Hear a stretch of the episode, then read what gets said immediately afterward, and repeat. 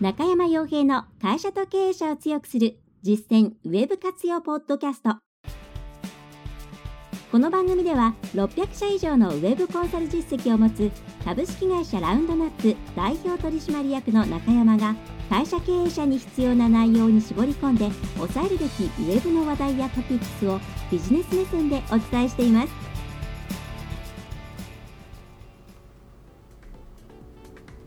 皆さんこんにちは。ラウンドナップコンサルティングの中山です。それでは本日も会社と経営者を強くする実践ウェブ活用ポッドキャストを始めていきたいと思いますのでぜひとも最後までお聞きいただければと思います。えー、で今回はですね、10月の第3週のニュースということで、えー、先週にあった話題の中から皆さんに押さえておいていただきたい部分とか、それから、えー、こちらでですね、コメントしていきたい部分というのをお伝えしていきたいと思います。ちょっと今回ですね、私の方で少し疲れが溜まっていておりまして、口が回っていない部分があるかもしれませんが、ちょっと聞き取りづらい部分ありましたらご容赦いただければと思います。はいえー、それではですね、えー、今週、まあ、台風で始まった1週間ではありますが、えー、ニュースの方、まずはですね、まあ、これは、えっとですね、すぐのニュースということではなく、えー、C ネットジャパンの特集で、えー、一つあ、これはぜひ、特にですね、IT の投資、つまりクラウドの導入ですとか、さまざまな SFA とか、まあ、あるいは少し進んだ企業だと MA とか、マーケティングオートメーションですね。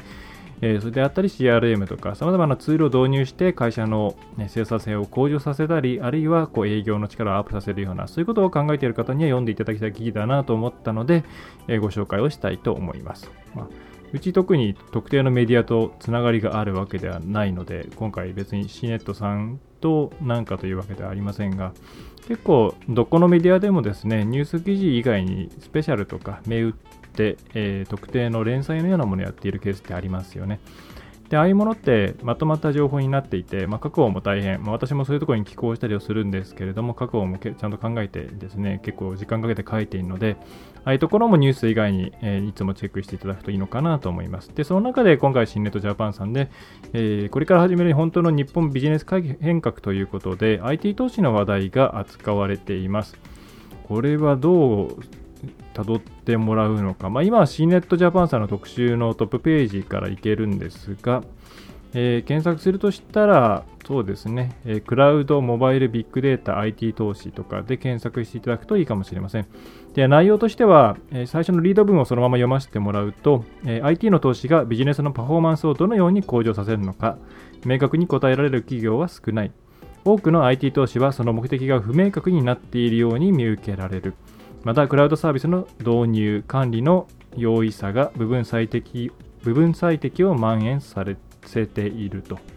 だからこそ企業 IT の活用に先立ってもっとグランドデザインについて語り合うことが重要かつ不可欠ではないだろうかということです。でこれ、えー、まあ、簡単に言ってしまえばですね、いろいろ、えー、多分過去、ポッドキャストでもいろんな切り口でお伝えしていると思うんですけれども、もともと仕組みがないところにツールを入れたところで仕組みができるわけではないっていうことですね。つまり、えー、今まで仕組みがないというところに、じゃあ今から仕組みを作っていこうという場合には、ツールありきで考えるというのはもちろんありです。そのツールっていうのがもともと持っている仕組みというものを、まず自社にどんどんですね、入れ込んで、その上で業務をもう再設計するというですね、ことをするのは、えー、一つ手段としてありだと思いますが、かなり強烈にやっていかないと。つまり主導する方がもうこれからはこういうやり方でやるんだ、既存のやり方というのは使わないんだという前提で、えー、もう強権的というかですね、トップダウンで進める前提でないと、うまく定着しない、そして社内の反発が大きくですね、えー、その後に撤回してしまったりすると、いろいろな意味でのコストがかかってしまう結果になってしまう。えー、なので、まあ、なかなかですね、えー、そういうこうトップダウン型の、えー仕組みの導入っていうのは難しいケースが多いですね。で、さらに、その、じゃあ入れるツールの仕組みっていうのがそのままに、ね、皆さんの会社に当てはまるかというと、もちろんそれも確実ではないというか、やはりそれを、こうですね、現状の皆さんの会社の仕組みに合わせて考えてえー、修正していくようなことをしないとうまくいかないですね。まあ、そもそもそういうツール自体がそういうカスタマイズを前提として作られている部分がほとんどですので、そもそも皆さんの会社のところできちんと仕組みができていない以上、それをツールでカバーしようとしても無理なんですね。なので、えー、仕組みをこれから入れたいという場合には、一旦自分の会社の中でツールありきツールありきではなくて、ちゃんとこう仕組みを一旦自分たちで考えるとこういうふうにしていて、こういう流れになっているなという現状を把握して、その上でこれから生産性をアップしていく、効率をアップしていく、付加価値を増大させていくということを考えた場合には、ここをこういう流れにして、ここをこういうふうにデータをドッキングして、こういう流れにしていけば、えー、くなるんじゃないかと。まずそういうところまでちゃんと自分たちで考えなくてはいけないんですね。であるいはそこをちょっと考えるのが難しい、考えるのが、まあ、えそういう人材とか経験のある人間がいないということであれば、まずそこを考えてくれるようなところに相談することをお勧めします。何かのツールありきでやっているようなところだと、もうそのツールがやりやすいような形で導入されてしまうことがあるんですね。でそうではなくて、まず皆さんの業務システムについてとか、これらの仕組みについてちゃんと相談して決めていくというところを、えー、やってくれるところを探して、でその上でそれを実現するために最適な仕組みっていうのをこれぐらいのコスト感で入れてくださいと、そういう流れにしていかなければいけないということがあります。で、そういうことをしなかった結果というのがこの記事にの中にあるんですが、例えばですね、2つ目の見出しのところで、えー、タイトルとして、導入しやすいクラウドサービスで部分最適が蔓延というのがあります。で、これは、まあ、まあ、クラウドサービスって初期費用、あの物が発生しないので、初期費用なんかが安いケースが多いですね。このサーバー1台自社に入れなきゃいけないとか、そういう時代ではないですから、非常にまあ楽に入れるだけなら、まあ、それなりに、そんなにコストかからず入れることができたりしますと。特に CRM とかそういうものだと、安いものだと本当に1000円、なんか、まあ、1アカウント1000円を切るようなものもありますし、まあ、高い高いと言われるような、あの、えー、セールスフォースなんかでも1万円ちょっと、あ1人1万円ちょっとということで、まあ、そんななんか昔みたいに100万とか1000万とかそういう時代ではないわけです。えー、ただ、例えばこの記事で書いてあるところを引用させてもらうと、えー、鳴り物入りで導入された、F、SFA、営業支援システムですね、えー、は営業月報を効率よくまとめている清書ツールになっている。ビッグデータから引き出される知見は曖昧であったり、人の感覚をなぞっていたりするに過ぎない。このような IT 投資は企業戦略の一環として本当にパフォーマンスの向上に寄与していると言えるだろうかというふうに、まあ、なんていうかですね、いろいろこう仕組みを作ろうとして入れたものが、結局その会社の中に根付かずに、一部の、まあ、ここってなんかうまく便利に使えるなっていうことだけが使われ続ける。例えば、その顧客管理ツール CRM であれば、メール配信の部分しか使われていないとか、それからこういった SFA であれば、その日報の管理とか、あとは経費の承認なんかまで本来そこでやるべきではないのにやってしまったりとか、というふうに、えー、ただのですね、えー、もう入れたその当初の目的とかを無視して、なんか便利な部分だけちょこちょこちょこちょこ使われているような、非常に無駄な状態になってしまうということがありまして、こういう企業さんって多分結構多いですね。で、マーケティングオートメーションというものを、えー、ひとまず入れてしまったような会社さんって大体こういうふうになっちゃったりしています。で、こういうことを言うとですね、なかなかこのツールのベンダーの方からは、都市通のベンダーの方はあんまり聞かないでほしい内容ではあるんですけれども、まあ、やっぱりですね、自分たちが扱っているツールっていうものを導入してもらいたいので、それに沿った流れっていうものをインストールしたいんですね、会社の方に。で、それをサポートしていって、そこで、えー、システム会社としても売り上げを上げていくことをしていきたいわけです。そうすると、どうしてもヒアリングとか、企業の方でいろんなことをヒアリングして、え、そしてそれに合わせて自分たちのツールを導入しようっていうとってもそのいい会社さんもちろんそういう会社さんもありますけれどもひとまず売り上げを上げたいアカウント数を取りたいっていう風なところだけ今考えているような会社さんだとあんまりヒアリングしすぎると自分たちの方に向こうが勝手に気づいてしまうから、えー、あまり聞かないでですね今こういう風にすべきだからこういう流れにしていきましょうねって言ってセッティングしてじゃあやってくださいねって何かあったら連絡してくださいねみたいな入れ方をしちゃったりするわけです。でそうすると、そこで放り出されてしまった企業の方々っていうのは、そもそもこういうシステムを今からうちで動かしていくためのプロジェクトが立ち上げられないよとか、えー、みんなが動いてくれないよということで頓挫してしまって、先ほどのような部分最適になってしまうということがあります。で、これどんなツールでも同じですし、あるいはウェブを活用する、ウェブマーケティングを行っていくとか、そういうところでも同じなんですね。で、え、なぜそれを行うのか、それから何を目指すのかというところを考えてから、そのプロジェクト自体をは、えー、進めていかないと、いろいろな落とし穴にはまっていってしまいます。で、最終的には、なんかこう、お金をかけて作ったホームページっていうものが全くこう効果を表さなかったり、えー、してしまったり、あるいは、え作った当初はその制作会社さんなんかの力できちんと成果が発生する状況だったんですけれども定期的にメンテナンスをしていない運用管理というものをしていかなかったために新しい競合の出現に耐えられなかったり新しいテクノロジーを入れなかったことによる機械損失というものを、えー、防げなかったりとかさまざまなことでどんどんどんどん、まあ、なんていうんですかねお手入れしていないこう野球場みたいな感じで使えないような状態になってしまっているようなケースもあります。えー、というところなので、えー、ウェブと IT っていうですね、えー、よくわからない領域だというふうに感じている方々は、え、必ずですね、一旦自分たちで、え、これからどういうふうな仕組みを入れていきたいのかとか、え、どういうものを目指していきたいのかっていうのを皆さんたちなりに一体考えてもらった方がいいです。もう言い切ってしまえば、仕組みの導入とか、ウェブの活用っていうものは、えツールですとか、何かこうシステムを入れれば、いきなりこう魔法のように解決するものではありません。皆さんがきちんと考えて、でそれに対して真摯に専門会社が対応して、でそのコラボレーションの中で結果として良いものが作られていく。そういうイメージが、えー、必要です、えー、必ずそういう考え方で皆さんは、えー、進めていただくことをお勧めします。でまたそれ以外のですね、様々なポイントについても、こちらの C ネットの記事ですね、これ出している会社とした C ネット自身が書いているのかな、えー、ちょっと特にクレジットがないので、えー、確認できあ、マイクロソフトですね、えマイクロソフトさんの方が、え出している記事ですね、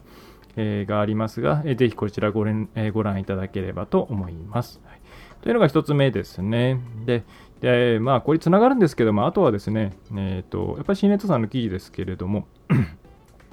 今の内容、先ほどの内容っていうのも基本的にはトップダウンで進めていかないとうまくいかないケースがほとんどだとほとんどだと思います。特に中小企業という場合には、こう下からですね、じわじわじわと、え、何かこう運気が、気運が上がっていくようなことというのは、あまり期待できないケースが多いので、え、上の方できちんとプロジェクトを進めていく、え、トップダウンで進めていく方になると思います。でつまりですね、経営層、まあ、経営者が一番大事ですけども、経営者とか経営層の考え方が非常に重要なんですね。で、これはウェブに限らないです。例えば今、えー、そうですね、それから、えーとですね、LINE の方で、LINEWorks というビジネスチャットを展開している、えー、Works Mobile Japan の、えー、中小企業の働き方改革意識調査というものがあるんですが、まあ、これ、まあ、サンプルそんな多くないんですけどね、825ということで、またインターネット調査なんて偏りはあると思いますが、まあ、やっぱりですね、えー、ネックになっている、その働き方改革っていうところで、えー、それが進まないというところで、原因として最も多いのは、経営層が必要を感じていないからというところですと。でそれに続いて、まあ、かなり、えー、引き離して2位、ぶっちぎりの1位がその経営層なんですけど、まあ、2位が取り組みを行うリソースがないから。まあ、これも、うん、言ってしまえば上の方のリソース配分の問題ですからね。えーまあ、そういうことで、やっぱり上が動かないと、えー、こういう、えー、働き方改革というか、まあ、個人個人のパフォーマンスをもっと発揮するにはどうしたらいいかというところも進まないということもありますね。えー、なので、えー、経営者の方、これを聞いている方で経営者の方、経営者の方がいらっしゃったらですね、まず自分たちがウェブと IT をきちんと理解する。え専門家レベルの細かい技術レベルのことっていうのは別に知っている必要はないですが、一体何ができるのか、何を自分たちはしたいのかということをちゃんとまとめておく。でその上で、え、きちんとそこにリソースを配分できるように会社の経営資源を、はいえ、割り振っていくということを、え、今行っていないとしたら、えー、ぜひ今から、えすぐにでもですね、考えていただくことをお勧めします。でまた、特に中小企業の方々というのは今、採用に苦労されていると思うんですね。で例えば内定率というのは、えーとですね、ディスコのコンサルティング、人材採用のコンサルティングをやっているディスコの調査だと、まあ、どんどんどんどん上がっていく、上がっているんですけれども、まあ、ほとんどが大企業に入っちゃって終わりになってます。で、中小企業に入っていない。じゃあなんで中小企業に行かないかっていうと、それに対してのアンケートとしては、まあ、企業とか待遇が良くないとか、安定性に欠けるとか、え、知名度が低いとか、というですね、非常にまあ分かりやすい部分で判断されてしまっている。でこれはつまり企業自身のブランディングができていないということ、企業の理念とかミッションとかそういうものが、え全然伝わっていないということだと思います。つまり、どんな商品でもきちんと自分たちのいいところを発揮、えーとですね、アピールしなければ、早いか安いか、えー、みたいなところで選ばれてしまうんだよということと同じですね。えーでこのあたり、こういう人材戦略という部分でも、やはり経営者自身ですね、自分たちの会社について見直して、えー、あこういうことをして、外に情報発信をしなきゃいけないんだなとか、そういうことを考えることが重要ですので、まあ、全てにおいて、今、中小企業が生き残るためには何が必要かといったら、経営者というものが意識を変えていくということが非常に重要になっていく。でその上で、Web と IT に関しての知識を必要な、必要十分なところだけ入れていくということが大事になっていきます。そして自分たちで全てやらないようにすることですね。そういうことをやってると自社のリソースを不当に食うことになりますので、きちんと、え、頼りになる、え、身の丈に合ったパートナーの会社さんというのを、まあ、地元でもいいですし、え、全国対応のところでもいいですし、探していくと。でそこと、えお付き合いをしていくという流れがおすすめです。何でもかんでも自分たちの自分たちの会社でやればいいという時代ではないですので、効率悪いですからね。えー、ということですね。はい。えー、というのが今回のメインテーマです。で、あとは気になったニュースいくつかお知らせしますと、まあ、非常に残念というか、まあ、これは経営的な判断なので仕方ないと思うんですが、えー、サイボーズライブっていう無料のグループウェアがありました。で、これが、えー、システムの老朽化が原因で終了ということになります。結構使ってる方いらっしゃったと思うんで、えー、まあ、2019年、つまりあと2年、ん ?2 年、1年半ぐらいですかね。2019年の4月15日なんで、に終了なんです。すぐにってことはないんですが、1年半の猶予ですと。で、これがですね、えー、まあ、無料のじゃあ代替版が何か出るかというとそういうことではなくて、えー、と終了ということで、サイボーズさんとしては、有料版のサイボーズオフィスとか、キントーンとか、その辺に注力するということです。ま、実は私もですね、えー、コンサルに関しては、チャットワークとサイボーズライブっていうものを使い分けて、えー、いました。プロジェクト案件みたいに、えー、多数のスレッドが同時に発生するようなものはサイボーズライブを使っていて、まあ、お客さんにも負担がないので、また使いやすいアプリもあるということで、えやっていたんですが、まあ、ちょっとどうしようかなということで、今のところキントンでアプリ作っていくのがいいのかなと思っています。まあ、何かこうこうした方がいいんじゃないというものがあればぜひ教えてください。まやっぱりですね、えー、特定のツールにあまり依存していると怖いという部分ありますので、まあ、今回データのエクスポートとかさせてくれるということなんで、まあ、なんとかなると思いますけれども、今こうがっつり使っちゃってるようなところはですね、えー、早々に、えー、まあ、規模によりますけれども、まあ、サイボーズさん自身に相談してみたり、あるいはまエクスポートしたデータをどう扱うかどうどこに乗り換えるかを考えてもらった方が、いいかなと思います。ま非常に便利なんで、えー、まあ、個人的にはですね、まあ、有料でも全然いいと。有料版なんでないんだろうと思ったぐらいですから、えー、キントンかなに乗り換えていこうかななんて考えています。はいえー、それからですね、えー、トピックスとしては最近やっぱり SNS 上でのこう広告、特に最近インスタがひどいですね、インスタグラムがひどいですけれども、まあ、詐欺広告が多い、まあ、昔から Facebook なんか多いですし、Twitter なんかでも変なものが流れてくるという状況がありましたので、それを受けて Twitter 社の方が、広告の出自などの詳細を誰もが見られる透明性センター、透明性センターというものを公開するということでリリースが出ています。これが、えーとですね、10月の24日に出しますよということで、日本でも見られるんですかね、ちょっとそこがまだ分かりませんが、まあ、つまりこれはですね、すべてのプロモーションツイート、えー、広告について、いつからいつまで出すものなのか、広告主は誰なのかとか、どういうターゲティングになっているのかということが分かるようになると。また、えー、政治広告関係はさらに厳しいということで、えー、まあ、これがですね、えー、少しでも広告の、え変な広告を減らすことにつながってもらえればいいなと思います。まあ、最近やっぱもうひどいですね。もう、まあ、これいろんなところで言われてるのであまり突っ込みませんが、SNS 上の広告はもう注意してくださいというふうに言わざるを得ないような状況になっちゃっています。まあ、特にインスタですね。だからもうインスタに広告、今 Facebook 広告広告を出すと自動的にインスタにも出すような感じで進んでいっちゃうと思うんですけれども、インスタに広告を出すのは、えー、まあ、やめた方がいいんじゃないかなというふうに思いますね。はいえ、それから、あとは、まあ、簡単なトピックスですけれども、また引き続き ZOZO タウンのですね、送料自由というところの結果に関してリリースがスタートスタートトゥデイ自身から出ていますと。でこれは、まあ、ぜひ実際のデータを見ていただければと思いますが、す、えー、べ、ての利用者の平均送料は96円ということで、えー、0円に設定した割合割合は43%で。県別にデータが出ています。まあ、なんで県別に出しているのかよく分かりませんが、これによって何が生まれるのか分かりませんが、一応県別で出ています。なんですかね。これは多分、えー、悪い方に解釈すると、この県は基地だよとか、なんかそういうことが言いたいのかもしれませんが、って言ってもですね、そんな大きな差ではないんですよ。あの1位 ,1 位はま福島県111.73円で、えー、一番後ろが奈良奈良県で86.05円で、まあ、なんか200円と30円とかそういうことではないわけなんで、まあ、こんな出す必要あるのかなっていう感じではありますね。でまあ、多分これもですね、スマホでやると、最初あの100円刻みのプルダウンが出てきて、で分かりづらくですね、その自由設定のが選べるようになってるんですね。で、自由設定にすると0円とかができるんで、あれに気づいてないで100円で送ってる人も結構多いのかなと思っていて、まあ、そこをですね、まあ、最初からならもう自由設定にしちゃえばいいのにと思うんですが、